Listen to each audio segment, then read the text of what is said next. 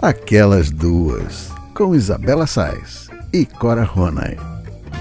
Alô, alô, queridos ouvintes, muito bom dia, boa tarde, boa noite. Começando mais uma edição do Aquelas Duas Podcast. Comigo, Isabela Sais, com minha querida Cora Ronay, as duas em suas casas, em quarentena, morrendo de saudade uma da outra, não aguento mais. Estamos fazendo esse programa por Skype.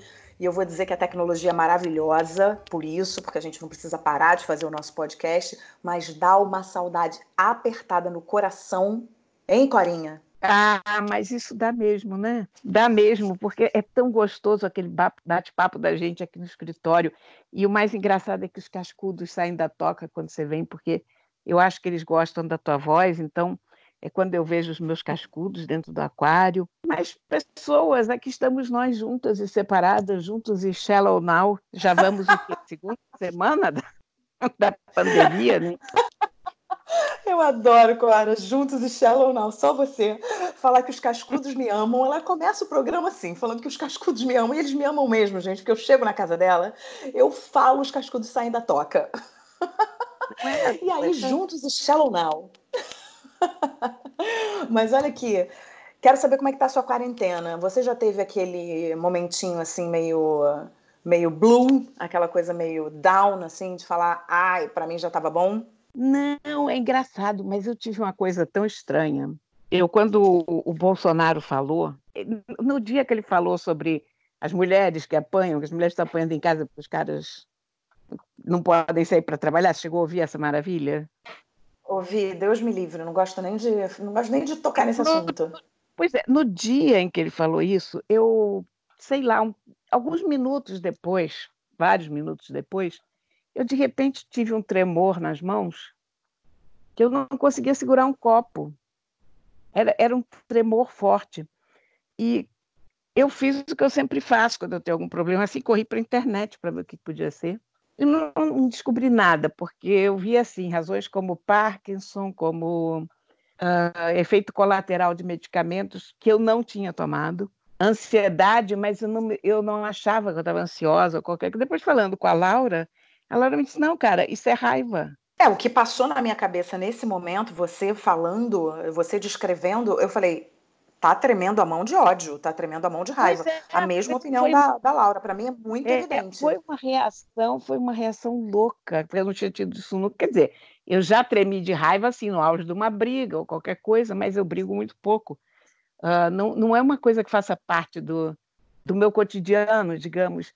E eu, engraçado, porque eu não conectei as coisas, sabe? Eu estava com aquela raiva, eu estava inteiramente chocada com aquilo que eu tinha ouvido, porque eu tenho a perspectiva do que, que pode causar um, uma má liderança no caso desses. Né?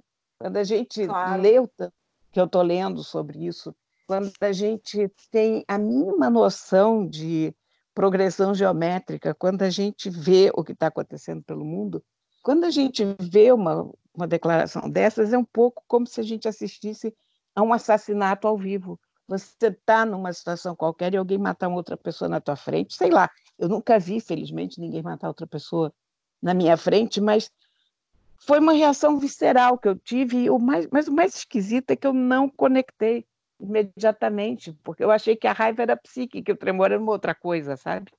Mas enfim. Sim, mas com certeza, então, que... com certeza isso, isso, foi, não, isso com certeza isso foi, foi ódio. É, você estava falando agora e aí me veio à cabeça que, bom, a gente aqui em casa a gente precisa, claro, eu principalmente como jornalista, eu preciso acompanhar as notícias, eu preciso acompanhar o que está acontecendo, até porque a gente faz um podcast semanalmente.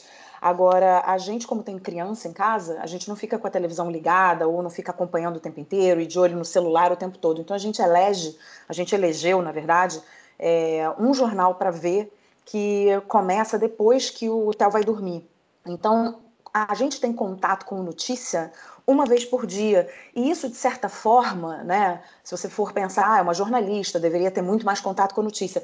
Mas isso, de certa forma, protege um pouco a gente desse tipo de coisa. Porque eu imagino você, que é uma pessoa que fica ligada 24 horas em notícia, o seu trabalho depende até muito mais disso do que o meu. Então você precisa ficar ligada na notícia mesmo.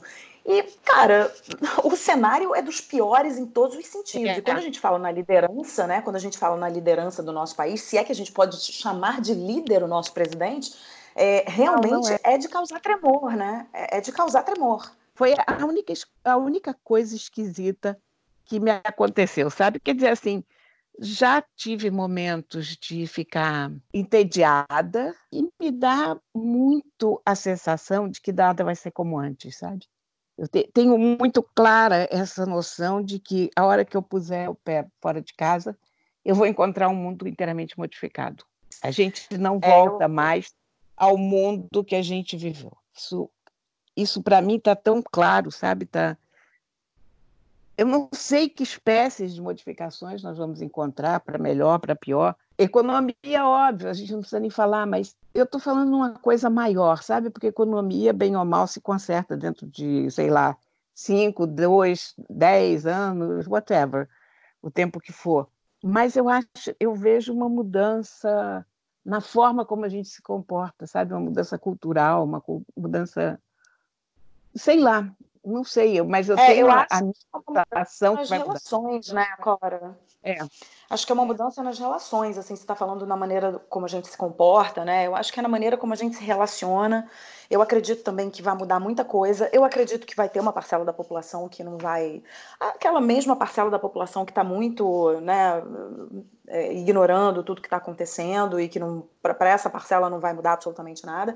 Mas eu acho que tem profundos é, profundas mudanças, não só no macro, né, que é como você está falando na economia, no planeta inteiro, como também no micro, quando você vai e concentra nas famílias, nas relações familiares, nas relações entre pessoas, entre irmãos, entre pai, entre filho, entre mãe. É, entre casais, eu acho que muita coisa vai mudar e muita coisa está sendo descoberta nesse momento em que as pessoas estão é, enclausuradas em suas casas, que são, estão se descobrindo cada vez mais como, como famílias, como né, é, seus, as suas funções dentro de casa, dentro dessa família. Então, eu acho que é tanto no macro quanto no micro, sabe? Eu acho que tem aí uma mudança muito grande e eu concordo quando você diz que a gente não vai ser mais o mesmo. Acho que o mundo não vai ser mais o mesmo, né? Eu acho que a gente vai ter uma mudança de prioridades, uma, uma uma relação com o consumo diferente, com toda certeza. A, a ideia do que, que é essencial, do que, que não é. Eu acho que o mundo vinha com uma pressa muito grande, sabe? A gente consumia demais, fazia coisa demais, viajava demais, e de repente essa, essa pandemia é como se fosse aquele freio de arrumação que o motorista dá no ônibus, que ele dá aquela freada e aí todo mundo se uhum. vai aquele, aquele pessoal profundo, que tem equipe que fica todo mundo acumulado num canto e tal, enfim. E, então, eu acho que um pouco isso é uma freada de arrumação. Sei lá, quer dizer, também eu tenho um lado muito otimista de achar que as coisas sempre têm um lado positivo, porque pode ser que a gente também saia pior disso tudo. Então, não quero ter bola de cristal nem para uma coisa nem para outra, mas eu acho que mudar, vamos mudar, isso não tem nem dúvida. Eu acho que é um tempo de revisão, é um tempo de parar do ônibus, frear e dizer para a gente, oh, ó, vocês estavam com muita pressa.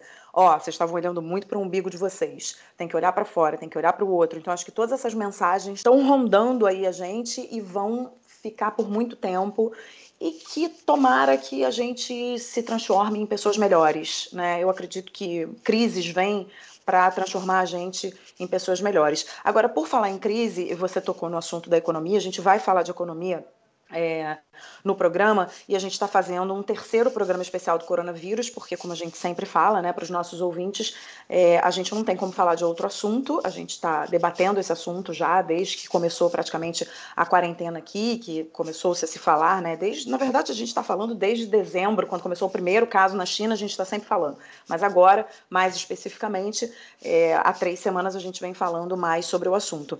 Então, vamos começar falando é, sobre o vídeo que a gente queria tanto falar sobre o TED do Bill Gates. Olha só. A pandemia de coronavírus se alastra pelo mundo. Já são mais de 800 mil pessoas infectadas e quase 40 mil mortes. Mas talvez a crise não tenha sido uma surpresa para todo mundo. O fundador da Microsoft, Bill Gates, já tinha alertado sobre uma epidemia global e o fato do mundo não estar preparado para isso. Há seis anos, numa conferência anual do TED, no Canadá, em meio à epidemia do ebola, ele falou sobre a doença mortal que viria a seguir. Bill Gates disse assim, abre aspas, se algo matar mais de 10 milhões de pessoas nas próximas décadas, é mais provável que seja um vírus altamente infeccioso do que uma guerra, fecha aspas. Em 2016, numa entrevista à BBC, Gates disse novamente que torcia para que uma epidemia como uma grande gripe não ocorresse nos próximos 10 anos, por conta da vulnerabilidade do mundo. Cora, quando a gente estava fazendo a nossa reunião de pauta, é, a gente lembrou desse TED do Bill Gates, que é muito bom, é um TED de oito minutos, qualquer pessoa pode acessar.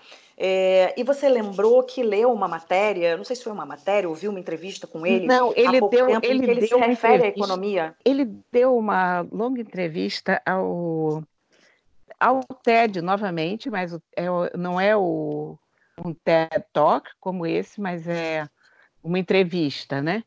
E ele falava sobre o coronavírus agora, dessa vez, e falando justamente isso, quer dizer que é uma economia é uma coisa mais simples de se refazer, uma vida humana não, não pode ser refeita, né? Então, a questão de você priorizar a vida acima de tudo e de você cuidar, de cuidar em primeiríssimo lugar disso. Esse era o, o ponto do Bill Gates. É, exatamente o é... ponto de vista contrário do nosso preclaro presidente, né?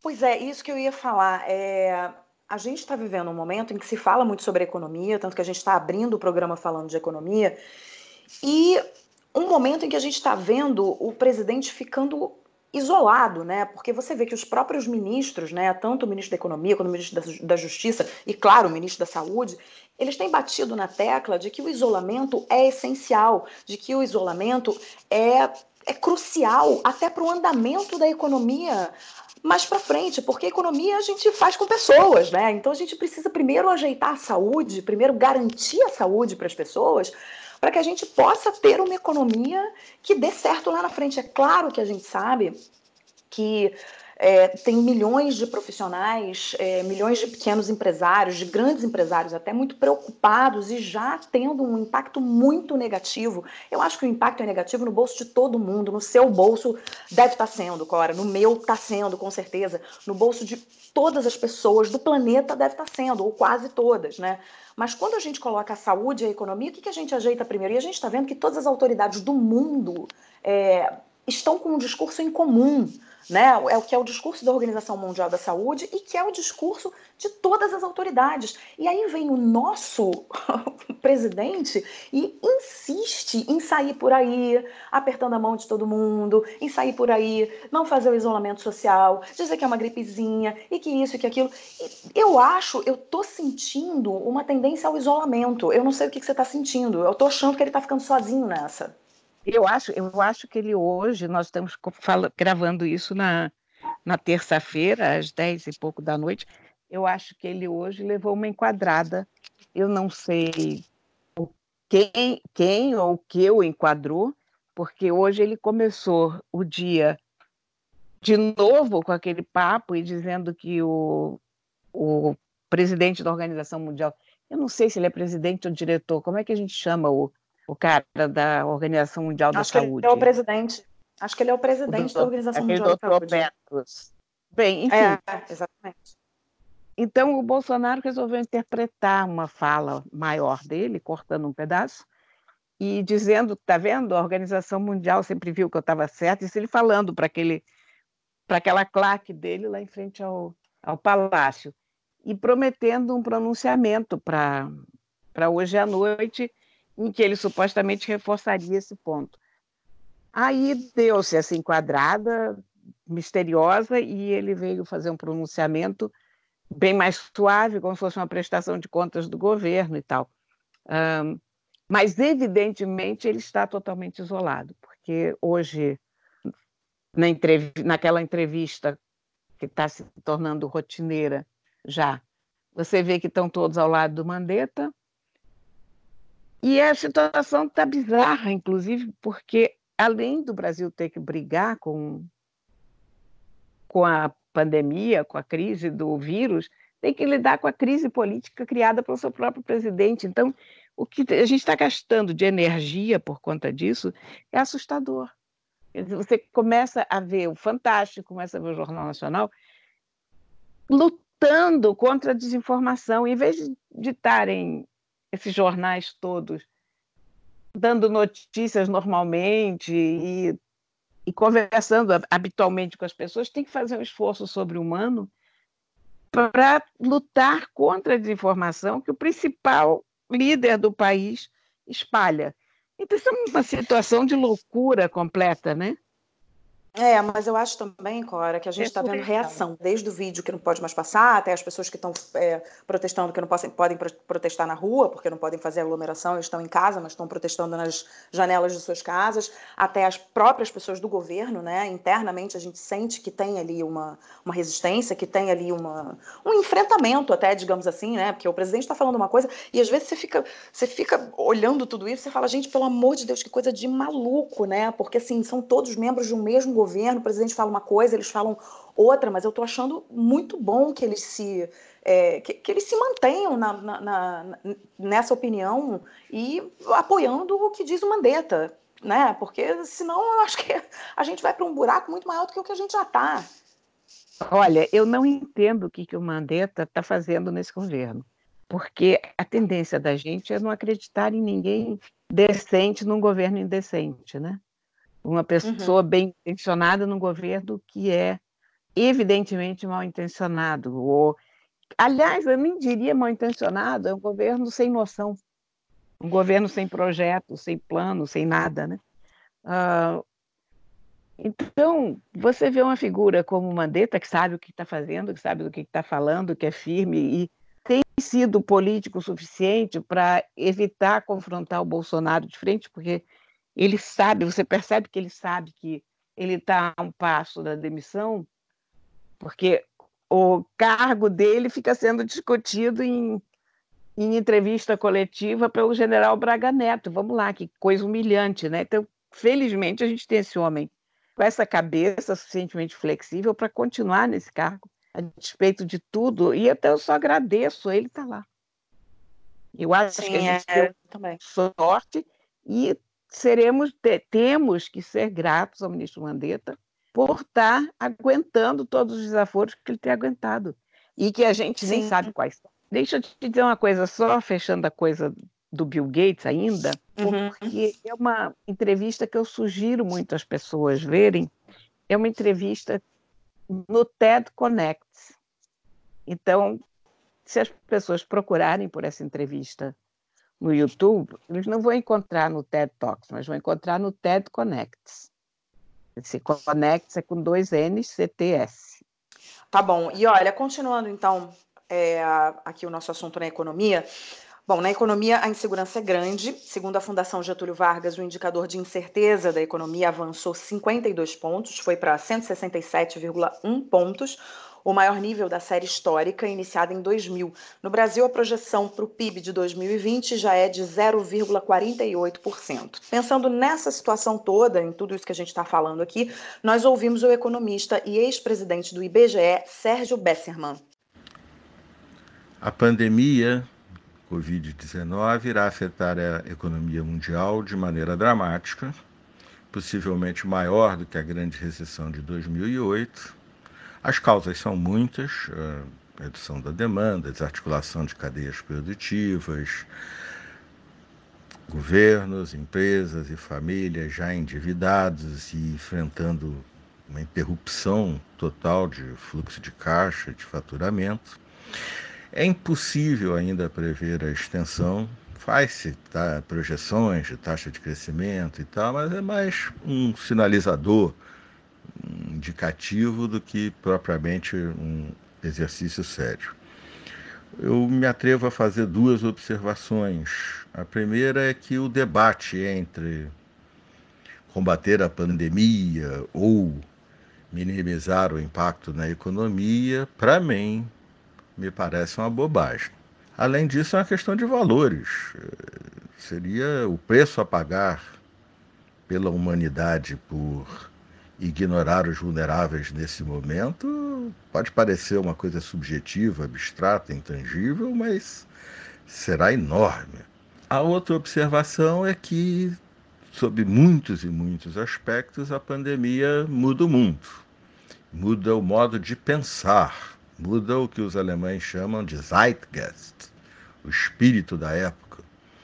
E os economistas, em particular, têm que eh, encarar essa realidade de, de frente. Não dá mais para que a ciência econômica, se justamente aquela que tem um certo orgulho de sua materialidade, de tratar do crescimento do PIB, da produção e do consumo, desculpem a piadinha, mas se dá o luxo de ignorar, como tem ignorado, alguns aspectos da realidade, como a física, a química, as ciências da terra, a biologia. O economista também reforça que a maior preocupação no momento é seguir as orientações das autoridades sanitárias e respeitar o isolamento social. Além disso, ele comenta o efeito da crise nas populações mais vulneráveis. No Brasil, como em muitos outros, na maioria dos países, mas em muitos outros que já têm uma economia mais complexa, o tombo vai ser bem grande. Não acho que nesse momento essa seja a primeira a preocupação central. A preocupação central é um combate à pandemia, isolamento total. Isto também dará resultados econômicos muito mais eficientes do que qualquer atitude baseada em negacionismo da ciência.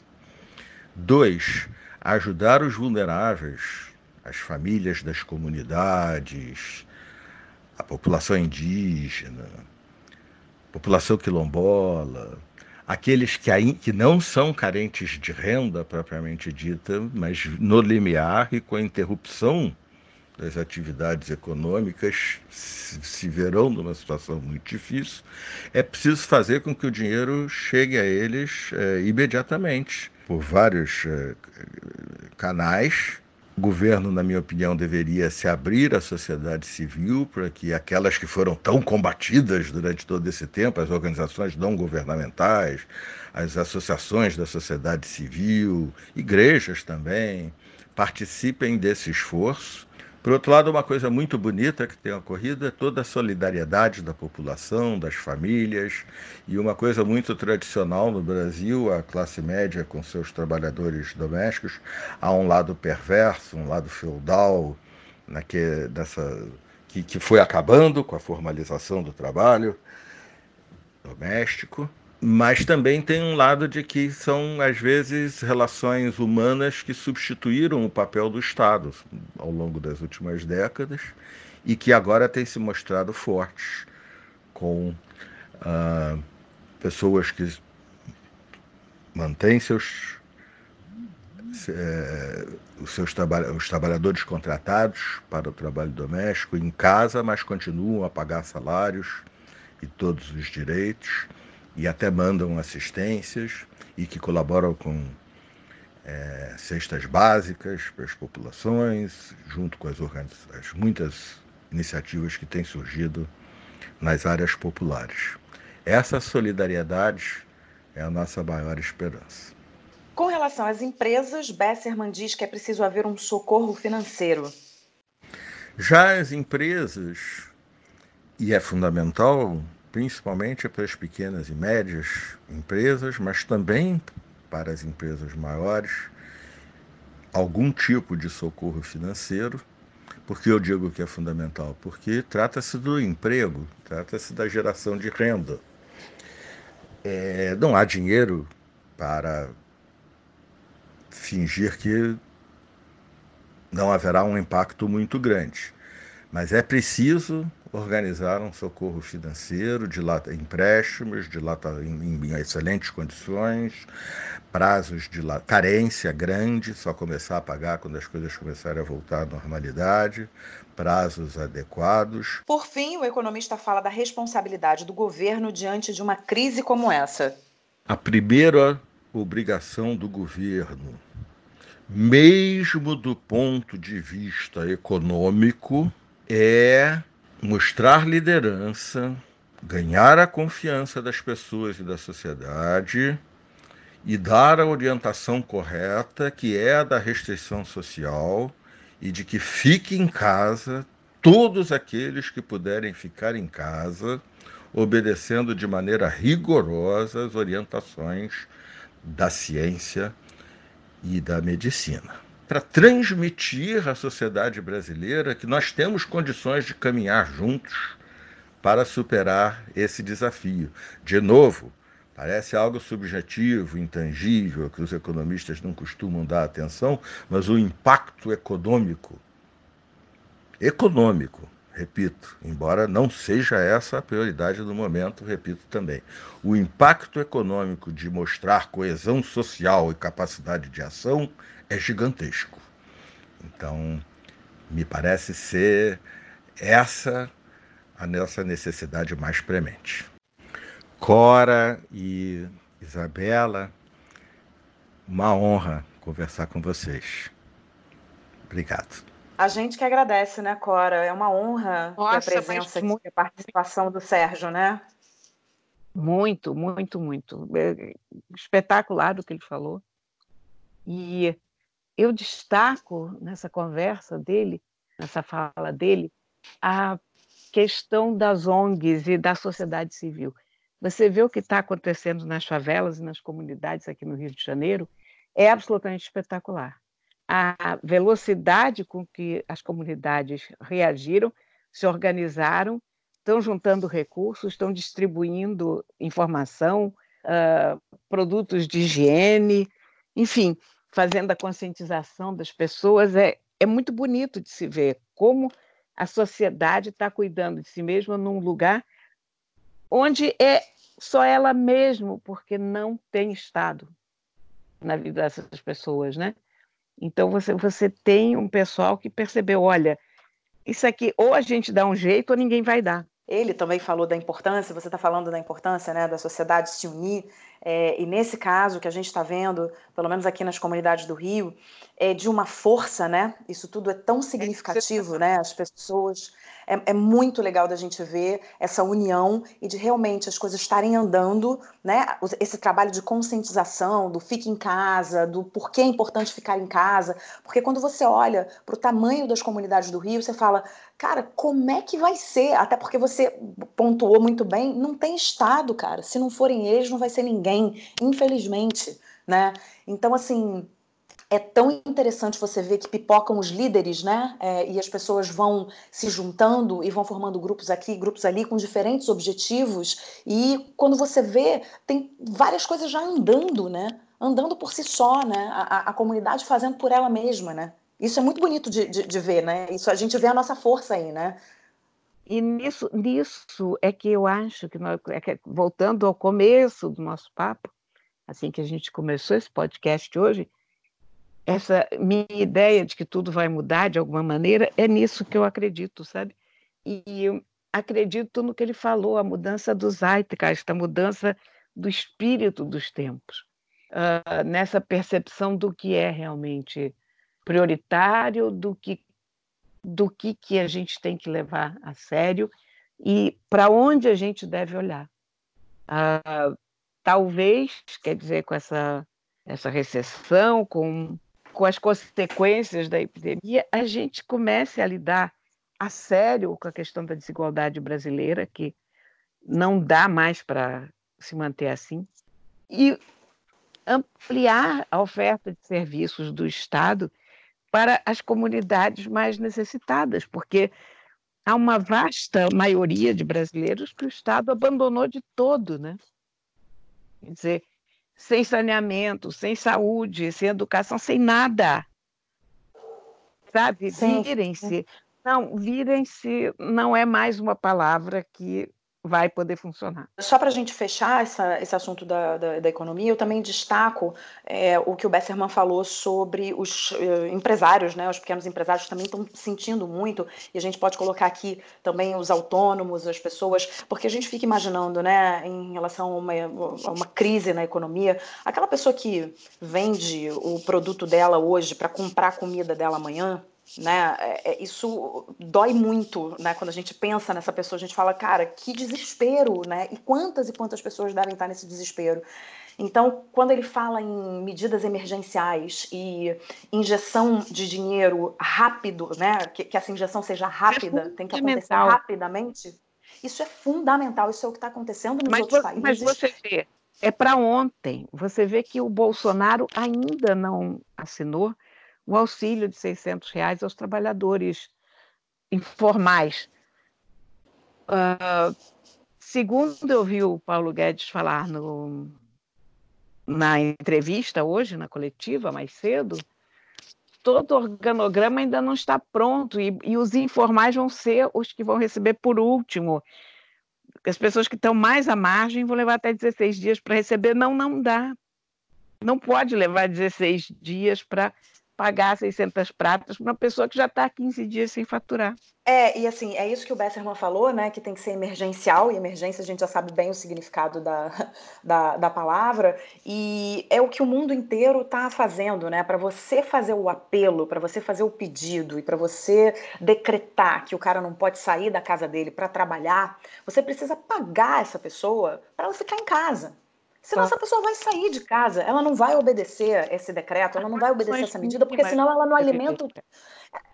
É, ela não alimenta o filho dela no dia seguinte, né? Então, qual, qual pai de família, qual mãe de família vai deixar de trabalhar é, e, e, não alimentar o filho no dia seguinte? É, é uma situação muito complicada. Então, o governo precisa entrar sim, e hoje o, o, o, presidente da OMS, é, ele falou, ele tocou nessa tecla, né? Ele falou sim, as pessoas precisam ficar em casa, mas cada governo precisa estudar medidas para que essas pessoas não fiquem desamparadas, porque essas pessoas precisam de um respaldo para ficar em casa. Né? Então ele, ele, ele, enfatizou muito isso. Né? Ele até falou que ele vem da África, que ele sabe o que é passar fome, ele sabe o que é ter uma vida difícil, ele sabe que é muito difícil essas pessoas não saírem para trabalhar. Por isso, os governos precisam entrar com medidas que façam com que essas pessoas fiquem em casa sim. E as medidas são medidas financeiras. É injeção de dinheiro. Você tem que pagar esse cara para ele não sair de casa, senão ele vai sair. É a hora que a pessoa não tem o que comer, ela vai caçar comida na rua, não tem dúvida. É claro, né? isso é instinto de sobrevivência, gente. Desde sempre Agora, foi assim. Mas te pergunto, por que, que o cara ainda não assinou um troço que já foi votado há dois dias? O Trump, o Trump assinou instantaneamente aquela ajuda miliardária que de, sei lá, um trilhão, nem me lembro mais quanto é que foi, mas é a maior ajuda de todos os tempos que, que os Estados Unidos estão soltando lá para justamente evitar que o tecido social se rompa completamente, né? É, Enfim. pois é, eu já desisti de entender, Corinha. Vamos mudar de assunto? Vamos, vamos, vamos rapidamente. Por favor. Né? Vamos para os nossos depoimentos. A gente, desde que a gente começou a fazer esses especiais sobre o coronavírus, a gente tem pego depoimentos de pessoas que moram fora. E hoje a gente tem dois depoimentos, na verdade. É uma amiga minha que é arquiteta, Daniela de Paula, mora em Toronto, no Canadá, e ela contou um pouquinho para a gente sobre as mudanças lá, sobre o clima lá. Vamos ver. É, a quarentena aqui no Canadá começou no dia 16 de março. E eu comecei a fazer home office também nesse dia, logo depois do pronunciamento do Trudeau. Eu estava no trabalho, é, peguei minha bolsa e fui embora, não tive nem dúvida, vim para casa. Coincidentemente, também era o início da March Break das escolas, então as crianças já não teriam aula mesmo naquela semana. Na semana seguinte, sim, as crianças começaram é, a ter aulas online e a minha filha, por exemplo, está tendo até aula de música particular online. Então, isso não está sendo um problema no momento, porque estamos todos fazendo home office, né? No futuro, não, não sei como será. O comércio aqui fechou completamente, não tem nada aberto, restaurante, bar, loja, está tudo fechado. E as únicas coisas que continuam abertas são supermercados, farmácias e lojas de bebida. É, mas o, o horário está um pouco diferente, né? O horário está mais restrito, até porque tem menos funcionários trabalhando. E o acesso também está limitado. As prateleiras, de uma maneira geral, estão bem abastecidas. A única exceção é o papel higiênico, né? Essa maluquice que teve, essa corrida aí para estocar papel higiênico. E alguns produtos de limpeza também que estão faltando. Em relação ao distanciamento social, aqui, principalmente Toronto, já, já é um lugar muito frio, né? Então as pessoas ficam naturalmente em casa. Então acho que não, não foi um problemaço para o canadense. É, mas na semana passada a temperatura começou a subir e aí na sexta-feira, por exemplo, estava um dia lindo de sol, fazendo 8 graus, porque a gente está no início da primavera. E aí a gente, eu, meu marido e a nossa filha, a gente falou, ah, vamos, vamos dar uma voltinha aqui na quadra. E a gente começou, a gente percebeu já, dá, dá, dá para notar assim, um certo movimento na rua. poucas pessoas ainda, mas assim, grupos de três pessoas, então um pai com filho. E aquele esquema, né? Se você vê alguém conhecido, você dá um tchauzinho de longe e você segue o seu baile. Ninguém para para bater papo com ninguém, né? Claro. Já começaram a surgir alguns casos de desemprego e o governo tem falado bastante sobre isso, né? Sobre essas medidas, as medidas que eles estão tomando em relação aos desempregados, ao pequeno empresário e aos autônomos. E outra coisa que eu acho interessante aqui no Canadá é que tanto o primeiro-ministro quanto o, o premier da província, que é um governador aqui de Ontário, né, da província de Ontário, é, eles fazem pronunciamentos diários, né, justamente para dar uma acalmada na população, explicar o que está acontecendo e quais são as medidas que têm sido tomadas. Eu acho essa atitude interessante. É, então é isso. Um beijo para vocês, vamos juntos, fiquem em casa e vamos em frente.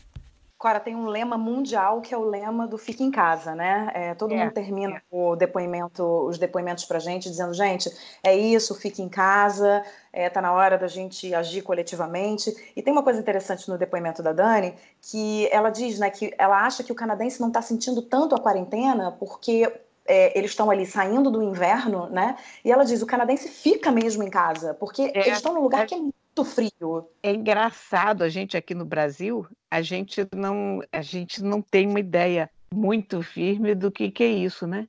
A gente não sabe o que, que é um frio, o que, que é uma, o que, que é hibernar, né? Eles estão num inverno muito rigoroso e aí na hora que faz um sol a pessoa sai, né? Como aqui é, a gente não está no inverno muito rigoroso, mas quando dá um solzão vai todo mundo para a praia. Então essas essas diferenças e esses pontos em comum, né? Que a gente vai achando entre as culturas, eles são muito interessantes. E eu achei interessante ela falar isso, né? Que talvez não esteja sendo tão é, doloroso é, para eles, como por exemplo está sendo para a gente, porque a gente fica olhando esse sol lá fora e fala, ai meu Deus, preciso pegar um sol, preciso pegar um ar, as pessoas estão botando a cara na janela para poder pegar um, pegar um solzinho, né? Mas é interessante. Somos, sobretudo aqui no Rio, com a coisa da praia, eu acho que você não pega um carioca que fique dois dias seguidos em casa ou três. Normalmente na sua vida cotidiana, eu digo é. um carioca saudável, gozando de plena saúde, ó, a gente vai para a rua, não tem jeito. É, não, a gente vai para a rua. Agora, olha, outra amiga minha, engenheira de produção, Emanuele Marques, a, a Cora outro dia falou para mim: Nossa, mas como você tem amigos pelo mundo, né? eu tenho mesmo. Eu falei. Não, eu fico super impressionada com isso. Muita gente. pois é, mas é porque eu até comentei com a Cora que teve uma época da minha vida que os meus amigos começaram a sair muito do Brasil, sair muito do Brasil, e eu comecei a ficar muito preocupada. Eu falei, gente, eu vou ficar aqui sozinha, vou perder todos os meus amigos. Mas eu, de fato, quando eu viajo, eu tenho onde ficar em todos os países do mundo, porque quase todos os países do mundo, porque eu sempre conheço alguém é, que está fora. Mas então, essa outra minha amiga, né, essa outra amiga minha, a engenheira de produção Emanuele Marques, ela também falou como é que está a quarentena na Holanda. Vamos ouvir. É, aqui na Holanda, nós não estamos em lockdown total, é, é mais a questão do social distance, e a estratégia da Holanda é de imunidade coletiva, né? Ou seja, uma grande parte da população vai acabar em algum momento contraindo o vírus, é, mas não todo mundo ao mesmo tempo, para não sobrecarregar os hospitais. Então aqui está quase tudo fechado, as escolas estão fechadas há, há duas semanas. É, só, basicamente o que está aberto é supermercado, padaria e farmácia. É, a maior parte da população está seguindo as normas, mas a gente ainda vê, vez ou outra, é, pessoas que, que não estão ainda levando muito a sério, né? Essa semana eles fecharam os playgrounds nos parques e, e, as, e os aparelhos de, de, ginástica ao ar livre, isolaram com fita. Aqui no, num parque onde eu costumava correr, no Amsterdam Boss, eu li na, na internet que teve gente que tirou as fitas e começou a malhar do mesmo jeito. É, eu corro, resolvi parar de correr nesse momento, Estou em casa, pulando corda para poder manter meu condicionamento e malhando em casa. Né, eu tenho dois filhos de 8 e 10 anos que estão aí há duas semanas em casa, a gente se dividindo, eu e meu marido, com home office, homeschooling, tendo que estudar com eles todo dia e tendo que trabalhar. É, então não é uma não é uma situação muito fácil, é, mas a gente tem aguentado bem, né? As crianças já são conseguem estudar sozinhas. É, a gente tenta todo todo dia tem um momento aí que a gente faz um faz exercício junto, cozinha junto. Então a gente tem tem aguentado bem. O bom aqui na Holanda é um país rico, é um país pequeno, né? principalmente em comparação ao Brasil, que tem já políticas sociais. Então aqui eu acredito que vai ser mais fácil a gente conseguir se reerguer aí depois dessa. Vai ser um ano difícil, sem dúvida, acho que para o mundo todo. Mas eu tenho esperança que, que em breve tudo volte ao normal e que o país é, né, se, se reerga aí dessa possível recessão que nós vamos ter. Vamos lá, né? Boa sorte para todos nós. Fiquem em casa.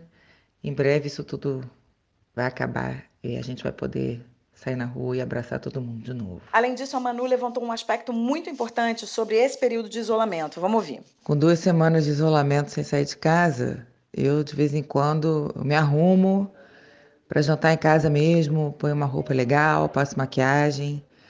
É, quando vou ao supermercado, que é o highlight da semana, eu também me arrumo, né? Me maqueio, pentei meu cabelo, me arrumo, porque é a chance que a gente está tendo de sair de casa.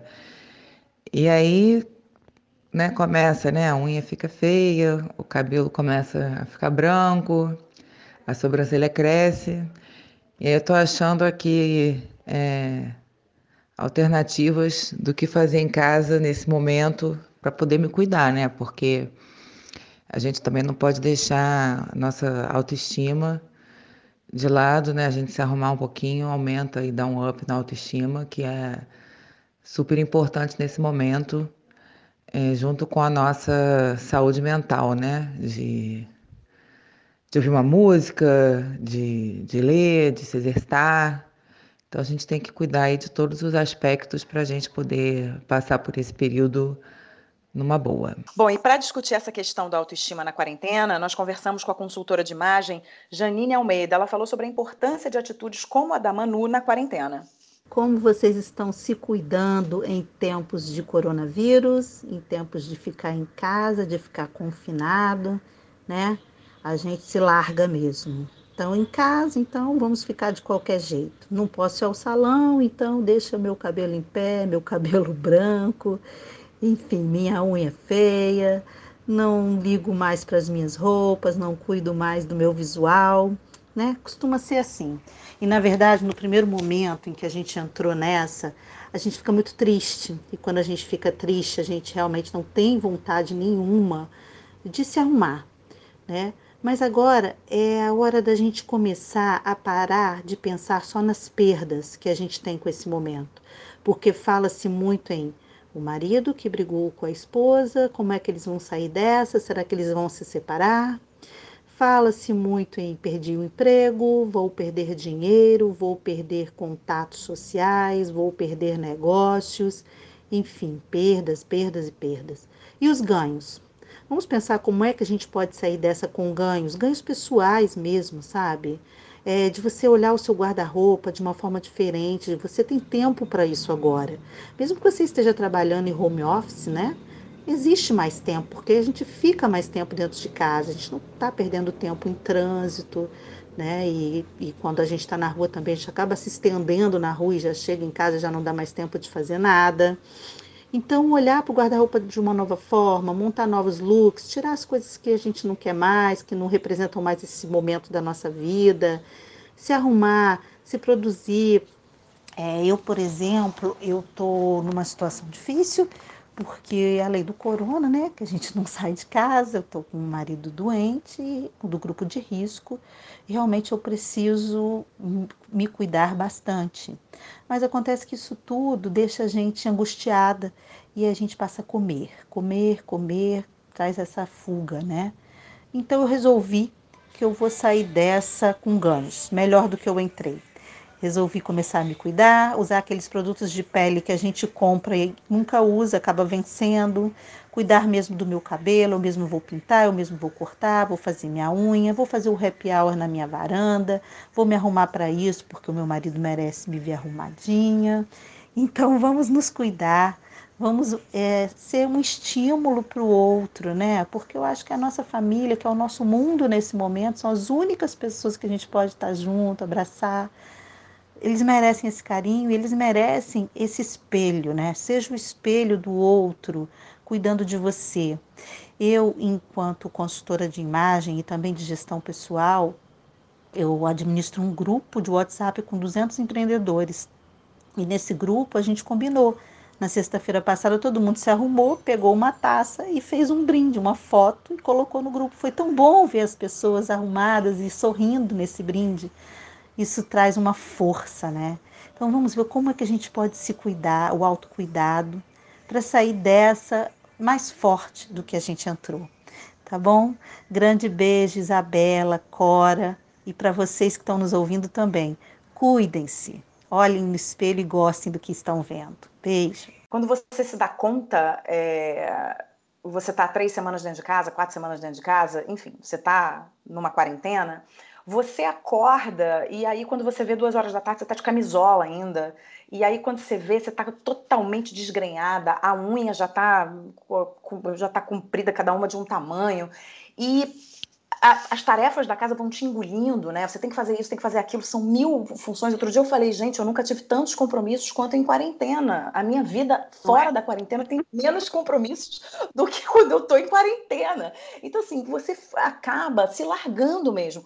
Isso é muito importante. A Manu falou que ela está se arrumando para ir jantar com o marido na sala da casa dela, né? O highlight da semana é o supermercado quando ela diz né, que ela está se arrumando e que isso faz bem para ela, e aí entra a Janine, né, é, é, assinando embaixo do que ela está dizendo, como é importante. Cada família tem uma história, né? Você vê, ela mesma falou sobre a história dela, que ela está com um marido doente, no grupo de risco. Então, que ela resolveu, que ela vai se arrumar, que ela não vai deixar a autoestima cair. Isso é tão importante, né? Agora, eu não estou seguindo muito esses passos, não, porque eu de vez em quando me olho no espelho e falo, Jesus, o que é isso? Pelo amor de Deus. Tomei um choque, né? Com os cabelos todos arrepiados. É engraçado. Quem mora sozinho está se saindo melhor. Porque quando você mora sozinho, que é o meu caso, e, e eu, inclusive, eu estou muito bem preparada para uma quarentena, porque eu trabalho em casa, né? Então, eu tenho essas duas vantagens de nada disso ser muito novo para mim. Mas quando você mora sozinha, você não precisa se arrumar muito para o outro mas eu reconheço a importância da gente se arrumar o um mínimo para a gente mesmo, sabe? A gente tem que ter, isso é uma coisa que eu que eu faço sempre. Eu, você, você já viu, né? Eu uso sempre os vestidos compridos aqui em casa, sempre uma espécie de loungewear, que são muito Sim, confortáveis, lindos. mas, mas que não são a minha camisola, evidentemente. Então, Uh, porque senão você acorda e você fica do mesmo jeito o dia inteiro. É péssimo para o teu moral, né? Você tem que ter uma roupa de dormir, a roupa com que você passa o dia é outra. Não, não pode. Isso, isso, a gente, essa disciplina a gente aprende quando a gente mora só e quando a gente trabalha em casa. Né? Você, você tem que prestar atenção em si mesma, claro. E a coisa que eu gostei do que ela falou é a gente usar aqueles cremes que a gente compra e não usa nunca. Eu tenho um monte deles aqui e vou começar a fazer isso hoje. Pois é, aquilo tudo que passa da validade, né? Que você olha e fala, ih, passou da, da validade, gastei um dinheirão nesse creme, já passou da validade que eu não uso nunca. Eu não resisto a um creme, sabe? Então eu vou comprando muito mais do que jamais usaria. E fatalmente comigo o que acontece é o seguinte: eu compro aquele creme caríssimo para o rosto, Aí eu começo a ver que aquilo está ficando velho e começo a usar desesperadamente nas pernas e nos braços. Então eu acabo usando um creme caríssimo, um hidratante caríssimo para os braços, porque foi feito para usar na cara, mas aí na cara você já não tem coragem de usar, porque já está um ano aqui, então não é uma boa política econômica. Não, é, e uma coisa também que me veio à cabeça, assim, que a gente nessa, nesse ritmo de quarentena, eu pelo menos aqui no ritmo de quarentena com criança em casa e tal, a gente vai ficando muito cansada, né? E aí o rosto vai ficando com um aspecto, né? A, a, você vai ficando com mais olheira, realmente se você usar os cremes, se você usar uma maquiagem, nem que seja para você vir para a sala, ah, tô no quarto, vou me maquiar, vou para ir para a sala. É melhor, mas eu confesso que não tem dado muito tempo. Eu juro, não tem dado muito tempo, gente. Eu nunca fui uma pessoa tão ocupada na vida em quarentena. Eu acho que muitas pessoas vão se identificar. se identificar comigo. Está perdoada. Não, pois é, eu acho que eu e meu marido, assim, que a gente mal conversa, não dá tempo para a gente conversar de tanta atividade, de tanta função que é, porque é a limpeza da casa, é a comida, é o, o jogo, a brincadeira, e é o cachorro, e enfim, é muita coisa. E aí não tem, eu não tenho realmente dado muito tempo, mas depois dessa conversa aqui, eu vou passar a fazer uma maquiagem, vou para vou pro, vou a cozinha, vai ser a hora da culinária, vou fazer uma covinha mineira, um arrozinho, um feijão, e vou passar a maquiagem, um cílio maneiro, vou botar uns cílios postiços, vou gravar até um vídeo para as redes sociais. Falar. Eu, tem outra coisa que eu prestei atenção no, no que ela falou. A pessoa pinta o cabelo em casa. Quem sabe essa pandemia não vai ser um bom começo para muita gente parar de pintar o cabelo. Em geral, falta coragem às pessoas de passar aquela primeira ou segunda semana, né, sem pintar. Gente, é, é tão mais civilizado ficar sem o cabelo pintado, é tão mais prático deixar o cabelo grisalho, né? Então, quem sabe isso pode ser um ganho pessoal que a pessoa pode pode conquistar em, em a liberdade da tintura de cabelo. Bom, Corinha, como a gente tem ouvido e sentido na pele, a vida em quarentena fez as pessoas mudarem drasticamente a rotina e estamos falando disso, né? Para quem trabalha fora, veio o home office e uma maior preocupação com os afazeres domésticos. Alguns estudantes, inclusive crianças, passaram a ter aulas online. A rotina de treinos e malhação foi adaptada para dentro de casa. De uma forma geral, passamos a conviver mais com as pessoas que moram com a gente. Para quem vive em grandes cidades e em ruas movimentadas, veio a tranquilidade. Tudo isso nos faz perceber melhor os nossos hábitos, até em detalhes que antes passavam despercebidos. E para enfrentar esse período de quarentena de uma forma saudável, é importante olharmos para a nossa alimentação. A nutricionista Tatiana Rom nos deu algumas dicas. Então, época de quarentena em casa, o ideal é que a gente tenha sempre verduras, legumes, frutas. Eu falo para eles comer comida de verdade, né? Então, uma estratégia é comprar folhas que sejam mais grossas, tipo brócolis, couve, chicória, acelga. É, elas duram mais na geladeira. Uma outra estratégia é comprar congelados. A gente tem brócolis congelado, couve-flor, tem seleta de legumes. Esses congeladinhos quebram um galho danado, principalmente para não ficar aí no mercado o tempo todo. É, aproveitar, eu falo para fazer compras mais ou menos para uma semana, né? Então, peixes, é, frango, carne, já separa em porções e congela, porque aí você não precisa descongelar tudo para estar tá fazendo. E uma outra sugestão que eu acabo dando para não cair na monotonia, até porque senão a pessoa fica o dia inteiro cozinhando, né? E tem gente que não gosta. Apesar de eu achar que assim é o momento para aprender a cozinhar, fazer alguma coisa diferente, tornar o, o horário da refeição é um horário prazeroso, porque é a chance que você tem de fazer as suas escolhas. É o que você pode fazer de melhor por você. Porque quando a gente pensa em imunidade, a gente acha que assim, ah, vamos ficar gripado hoje, começar a tomar hoje vitamina C. Não é assim que funciona o nosso corpo. Ele, tudo que a gente faz em mais ou menos três meses antes é o que a gente vai colher hoje, né? Então, ter hábitos de vida saudáveis vão fazer com que você não se preocupe com a sua imunidade num, num momento como esse, né? Então, é, pode fazer o seguinte, faz o jantar fresquinho e repete ele no almoço. Porque você fica um, dia, um momento só na cozinha cozinhando e você tem duas refeições diferentes no dia. Então você tem um jantar fresco e um almoço que você repete. Um jantar fresco, porque quanto maior a variedade de nutrientes, maior o número de nutrientes que você consegue é, alcançar numa refeição. Então, tá cheio de receita legal na internet, tá cheio de gente com, com super dicas de comidas práticas. Pode fazer e congelar em porções também, para facilitar o processo. É, porque as pessoas tendem a comer mais quando estão ansiosas. Eu falo que é como se estivesse engolindo problemas, né? É, a comida, é, se alimentar é uma necessidade básica, então ela tem que ser prazerosa acima de tudo. Então, primeiro momento, avaliar se é fome ou vontade de comer. Porque fome, você tem um endereço, eu quero comer arroz, feijão, uma carne. Vontade de comer é aquela geladeira aberta, que a gente fica parado olhando, falando, hum, o que, que eu vou beliscar? Então é melhor não ter esse tipo de petiscos, né? Chocolate demais, doces demais, para não ficar tentados a comer um pouco mais que isso, né? Então ter frutas em casa. É, eu dou sempre, quem gosta de comer doce, estou falando para fazer bananinha amassada com canela. E se tiver chocolate em casa 70%, pega um quadradinho, derrete, come devagar, mastiga, é, degusta, sabe o que vai comer.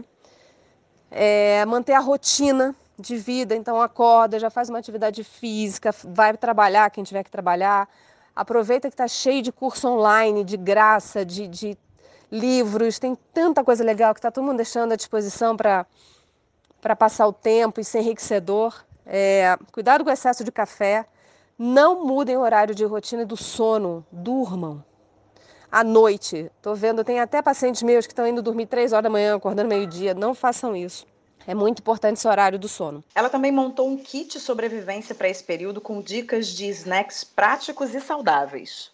Então, um bom kit de sobrevivência para a gente ter na dispensa, existem alguns produtos que são é, em conserva no vidro, por exemplo, grão de bico, feijão branco, feijão vermelho, que serve para fazer uma salada, um ensopado. Eles são bastante úteis e duram bastante tempo na, no armário. É, alguns outros produtos, a gente tem frango é, desfiado, tem até um feijãozinho também pronto, que ele vem no vácuo, umas caixinhas. É bem legal de ter no, na dispensa para quebrar galho. Frutas secas, como opção boa de, de snackzinhos, é, nozes, castanhas, amêndoas. Frutas variadas em casa sempre são legais, né, como opções de lanches. Existem alguns cookiezinhos integrais que são bem bacanas é, com porções pequenas. A pipoca acaba sendo um, um petisco interessante, feito na hora, nada daqueles no, feitos no micro-ondas. Biscoito de polvilho eu não acho uma opção horrorosa, pode ser uma boa opção. Tem uma feita até com gordura de coco, que é melhor do que a outra com a gordura vegetal. Banana passa, uva passa, com opções de docinhos para quem não, não aguenta ficar com sem doce nenhum. E eu sempre sugiro, pra, entre ter doces em casa, o chocolate. E aí ter juízo para comer, né? não comer todo de uma vez. E aí a dica que eu falo é sempre guardar na geladeira e deixar derreter na boca para ele ficar ter prazer por mais tempo do chocolate. Corinha, eu quero saber o seguinte: beba café com moderação e coma chocolate com moderação. Você é capaz disso em quarentena? Olha, eu vou contar uma coisa que você não vai acreditar. Parei de tomar café. Para, não acredito. Como assim? Porque eu achei que o café é uma coisa que acelera a gente. Café, eu preciso do café para assim me dar um up. Mas eu estou muito pilhada com a pandemia. Então eu disse não, não vou tentar não tomar e estou conseguindo não tomar café. Estou conseguindo não comer chocolate pelo simples motivo de que não comprei chocolates. Porque se tivesse, teria comido todos, é óbvio, mas eu estou comendo muito. Eu passo o dia comendo coisa, pensando Enquanto eu estou comendo uma coisa, já penso qual será a próxima coisa que eu vou comer. Então, todos aqueles quilos que eu tinha perdido cuidadosamente ao longo de meses, eu acho que vou recuperar tudo, sabe? Mas olha, a Tatiana, ela falou sobre isso na Sonora, né? Ela falou que tem aquela coisa de você ficar na frente da geladeira, porque uma coisa é você tô com fome, vai lá, pega um, aquilo que você quer comer, come e Pronto, encerrou o assunto. Outra coisa é você ficar com a porta da geladeira, da geladeira aberta falando: hum, o que, que eu vou comer agora? O que, que eu vou comer agora? E quando a gente está num momento de ansiedade, como é o momento da quarentena e o momento que o planeta está vivendo, que é um momento que deixa a gente né, muito ansioso e muito ansiosa, é, isso acontece mesmo, né? Você começa a querer comer para compensar essa, essa loucura toda né, que está acontecendo. Então, eu acho que a maioria das pessoas tende a comer um pouco mais diante dessas situações, né? Assim como você está descrevendo. Nossa, e, e quando eu comento isso no Facebook, todo mundo concorda e as pessoas estão assustadíssimas com isso. Como a gente está comendo coisa. Pois é, mas ela deu umas dicas boas, né? De kit sobrevivência, do que ter na dispensa, né? E, e, e de, de maneiras você... eu acho super importante. Né? É, e a maneira de você cozinhar, né? O que, que é aquela dica do almoço também, de você jantar e almoçar a mesma coisa no dia seguinte, para você não repetir duas refeições no mesmo dia, né? É, são, são detalhes que, que ela, ela deu aí de dica que podem fazer essa nossa quarentena mais saudável, né? E também a coisa dos snacks, a gente não ficar muito no ah, nas besteiras, né? Que a gente que acaba. O, meu marido, por exemplo, ele vai fazer compras quando ele volta é, e aí volta com umas besteiras. Eu falo, mas o que, que aconteceu? Porque não estava na lista isso. Ele fala, mas caiu da prateleira. Tá? Eu passei, estava ah, na gôndola sei, e caiu da acontece. gôndola no carrinho. Acontece muito comigo. Eu, eu, eu passo e aí tem tem M&M suicidas, tem várias coisas assim perigosíssimas no meu caminho. Pois é, aqui acontece muito com meu marido isso. E uma coisa que eu fico louca aqui em casa é que ele compra barra de chocolate é, e aí eu sou capaz de comer um quadradinho de chocolate a cada, sei lá, a cada cinco dias, a cada semana. E a minha barra de chocolate dura um mês é, a barra de chocolate dele dura alguns segundos. E aí ele diz, pra, diz que ele trouxe para mim de presente. Ele fala o que, que, que, o presente que eu trouxe para você. Aí eu vou lá como meu quadradinho. Dias depois eu volto para comer o meu segundo quadradinho. Cadê o chocolate? Não tem. Não tem nenhum chocolate para contar a história. Então eu ganho o presente, perco o meu presente imediatamente. eu entendo ele. Você entende bem, né? Mas olha, Corinha, eu adorei a notícia é, de você não estar tá tomando café. Você tá, vai entrar para o meu time. Não, eu não pretendo entrar para o teu time. Eu lamento te desapontar. Assim que passar tudo isso, eu volto a tomar o café. Porque eu não considero tomar o café uma coisa ruim ou um vício, sabe? Uh, eu parei, não foi por uma questão de. Ou, até nem é por causa de emagrecer ou engordar, porque eu tomo café sem açúcar, naturalmente.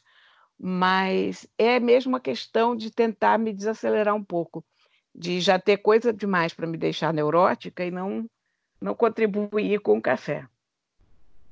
Sim, e o fato de eu não beber café, de eu não tomar café, também não tem a ver com fazer mal, não fazer mal, cafeína, não cafeína, é, tem a ver com o meu gosto, eu não gosto de café, eu nasci sem gostar de café, eu não consigo, eu adoro o cheiro, mas não gosto do gosto, então eu acabo não, não, não tomando.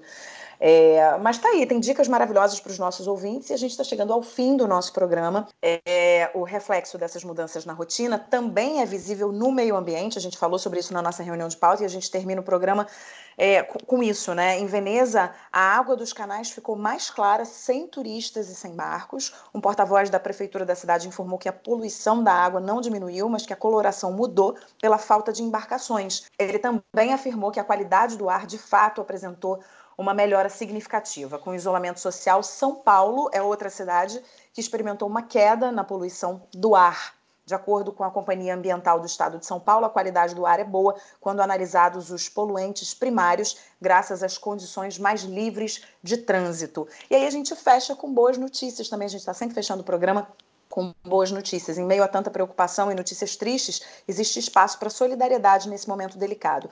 Engenheiros da equipe Mercedes de Fórmula 1 e clínicos do hospital UCL na Inglaterra desenvolveram um modelo de respirador aprovado pelas autoridades britânicas. Ele vai ajudar na batalha contra o coronavírus. No mundo do esporte, algumas iniciativas chamaram a atenção nos últimos dias. Os salários dos jogadores do Barcelona foram reduzidos em 70% durante a pandemia de coronavírus na Espanha, um dos países mais afetados pela Covid-19. A medida, anunciada pelo craque Lionel Messi, permite que os funcionários do clube recebam 100% dos salários. Aqui no Brasil, diretores e gerentes do Fluminense anunciaram uma redução de 15% dos salários deles para ajudar no pagamento de funcionários. A comissão técnica também se juntou para doar cestas básicas a empregados do clube.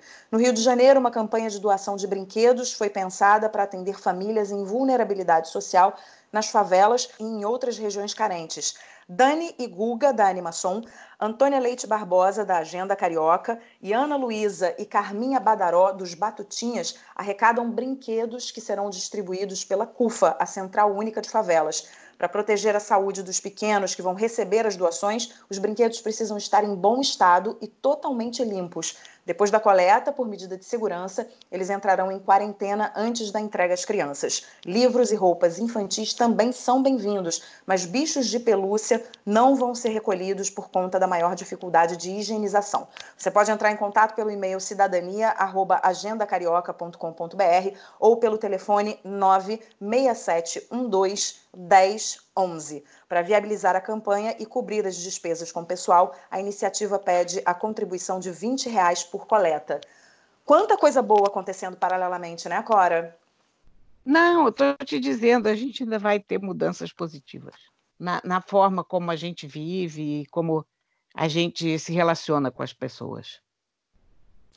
É verdade, eu tô contigo, também acho. É, agora seria a hora das nossas dicas, mas eu nem vou dar dica hoje, porque eu acho que essa, essas boas notícias que a gente deu e essa campanha é, pra, de, de doação para as crianças, eu inclusive já fiz aqui hoje de manhã, a gente fez uma, uma limpa, eu fiz junto com meu filho uma limpa, a gente tem três sacolas aqui de doação, eu já liguei para o número, já pedi para recolherem a, aqui em casa. Então, eu acho que essa é a dica, sabe? É a gente ser solidário, é a gente se unir como sociedade civil em busca de uma. É, da resolução, né? Vai ser a longo prazo, mas em busca de uma, de uma resolução, de uma solução para tudo isso que a gente está vivendo. Talvez não venha aí a curto prazo, acho que não vai vir, mas acho que a gente se unir e a gente ter esse tipo de, de ação solidária é, é um começo muito promissor. Mas eu tenho, por acaso, uma dica. Ah, então dá, fala. E é uma, é uma dica muito simpática, porque tem uma empresa de audiolivros brasileira chamada Outbooks, quer dizer, é Auti com T, A-U-T-I Books. E eles estão distribuindo vários títulos gratuitos durante a quarentena, inclusive disponibilizando todos os livros infantis que eles produziram até agora, que são dez títulos ótimos, como Pinóquio, Chapeuzinho Vermelho, e são lindamente contados, tem fundinho sonoro e tal. Então, isso é uma coisa que vale a pena a gente ir lá olhar. São ótimos audiolivros e pode seguir pelo Instagram deles, que é Outbooks, A-U-T-I Books, Outbooks. Então, é super legal. Eu, inclusive, recomendo você tocar algumas dessas historinhas para o Theo, porque são bem bonitinhas, sabe? Olha, eu vou, eu vou seguir aí a sua recomendação, vou tocar essas historinhas para ele e vou fazer uma propaganda, né? Porque eu conheço essa plataforma. Inclusive, é, tem um audiobook é, que foi narrado por mim, que está disponível nessa plataforma. O livro se chama ah, As Sete legal. Irmãs. pois é, o livro se chama As Sete Irmãs, da Lucinda Riley. É, uma, é, um, é um conjunto de livros, são, se não me engano, são seis ou sete livros, eu não sei se, são, se já estão todos publicados, mas eu fiz o primeiro volume. Então, se você quiser, vai lá, deve estar disponível gratuitamente também. Você falou que são tantos títulos, provavelmente esse título deve estar é, disponível. Então, pronto, já fiz propaganda que eu narrei o livro, então você pode mostrar para o seu filho os títulos infantis e ouvir a voz dessa pessoa aqui que está falando para vocês também no audiobook. Que coisa que legal. Olha, não é? Livros gratuitos, livros gratuitos são os livros infantis. E aí sempre entra um ou outro livro de adultos também durante a semana. Essa semana, por exemplo, o livro que está grátis para a gente baixar para adultos é o Breves Respostas para Grandes Questões, do Stephen Hawking. Ele, ele entra na gratuidade exatamente hoje. Então, olha, gente, é a gente aproveitar isso aí, porque é uma boa oportunidade, né?